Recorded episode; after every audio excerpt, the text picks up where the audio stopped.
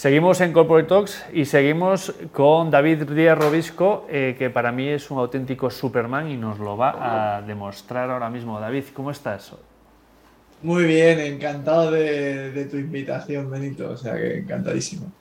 Bueno, David, cuando hablamos, para enfocar la charla, podemos contigo podemos hablar de muchos temas. Me, voy a, y me dijiste que te metiera caña, así que vamos a ello.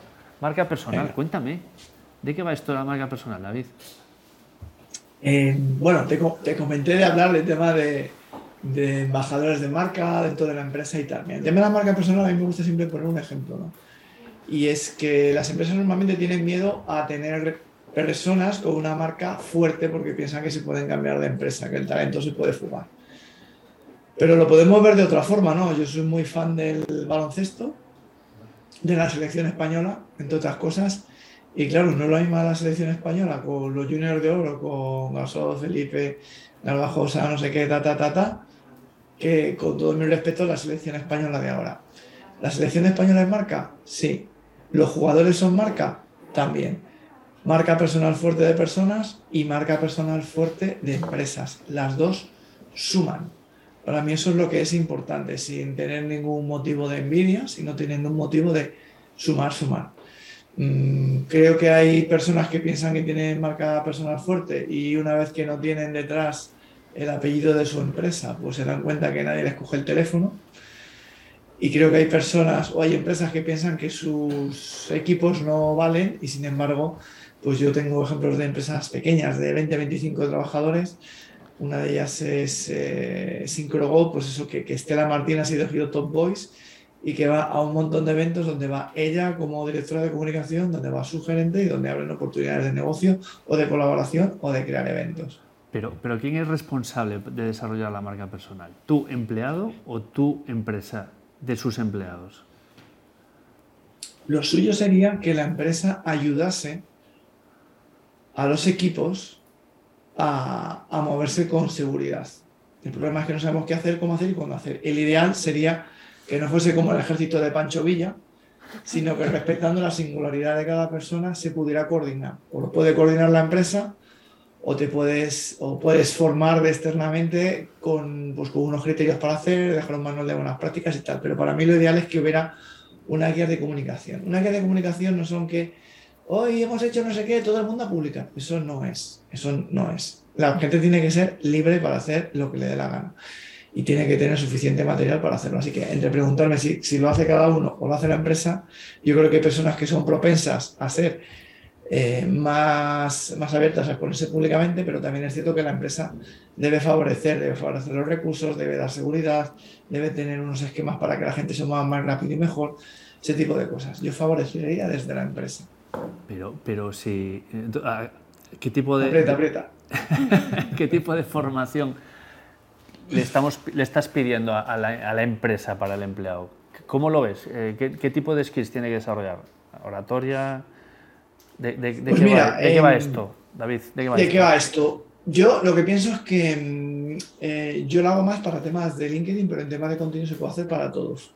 Pero, por ejemplo, a mí me gusta que desde un perfil personal, que es un poco de donde vamos a comunicar en LinkedIn, que puedas poner en valor tanto la parte de la persona, es decir, la parte de lo que está haciendo en la empresa actualmente, como su mochila anterior, como la parte de la empresa. Yo tengo un apartado donde, bueno, pues el banner puede ser más o menos corporativo, el titular sí que va con la persona y con la empresa, y luego en el acerca de, pues poniendo eh, de manifiesto, pues la parte de quién soy yo, qué, por qué hago lo que hago, cómo ayudo específicamente, cómo ayudo desde mi empresa, qué logros he tenido y contacta conmigo. Y a partir de ahí un tema de comunicación, que puede haber temas corporativos, que por ejemplo, si eres una persona que está en comunicación, pues puedes hablar de comunicación. Si hablas de temas de logística, puedes hablar de temas de logística, pues porque a lo mejor te interesa, si eres una empresa más pequeña, ir a eventos donde esté también Amazon, que son los reyes de la logística, pues ¿por qué no? no?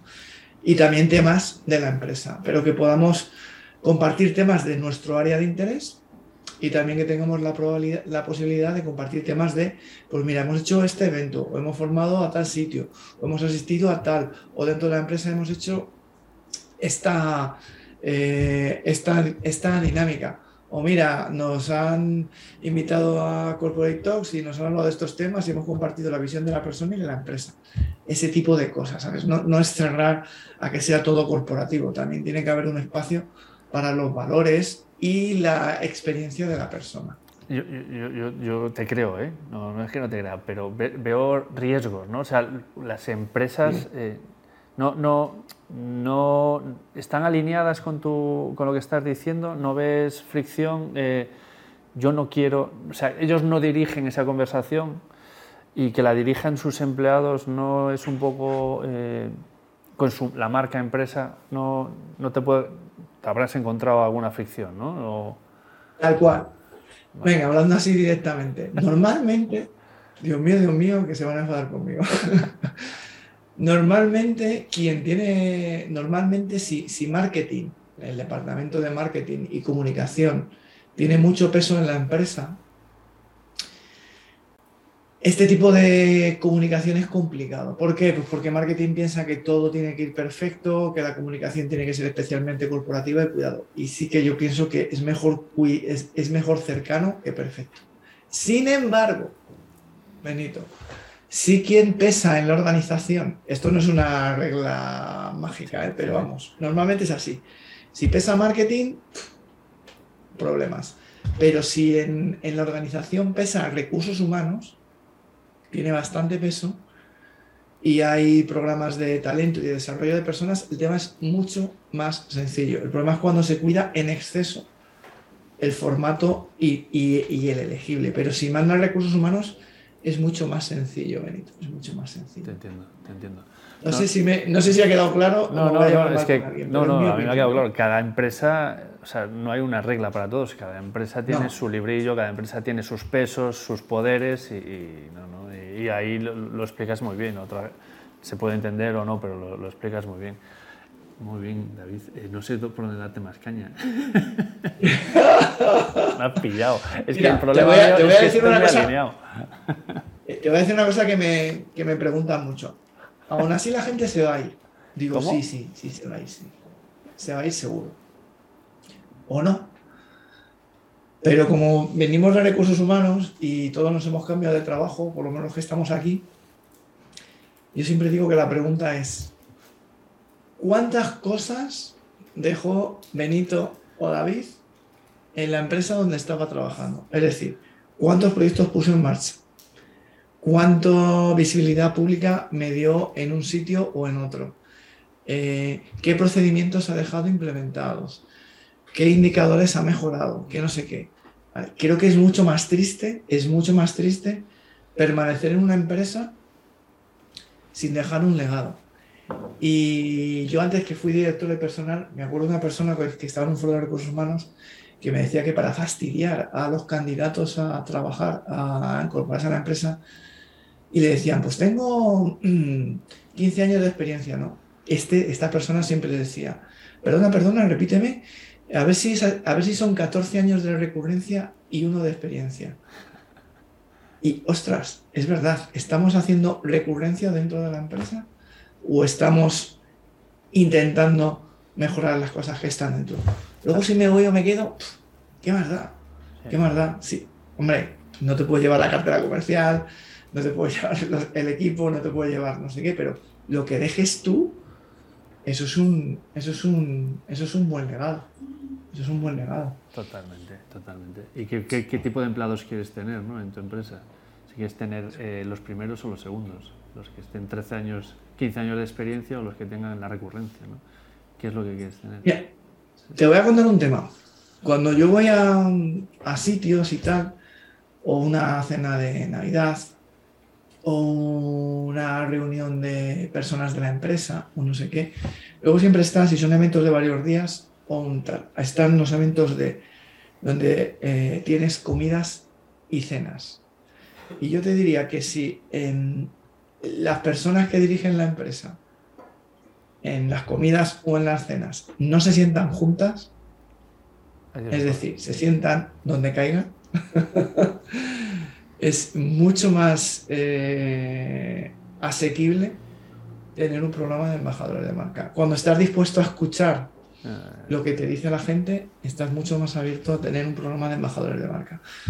Cuando en el fondo te da miedo exponerte, te proteges con los que son de tu mismo nivel y tal, pues suele ser un poco más complicado. Y la gente normalmente eh, está piñón con la, con la empresa, está orgullosa de estar en la empresa. Si no, no iría a estos eventos. O sea, es que es así. Algunos sí que puede ir obligado, pero la verdad es que cuanto más expuesto estás, más posibilidades tienes de mejorar e innovar.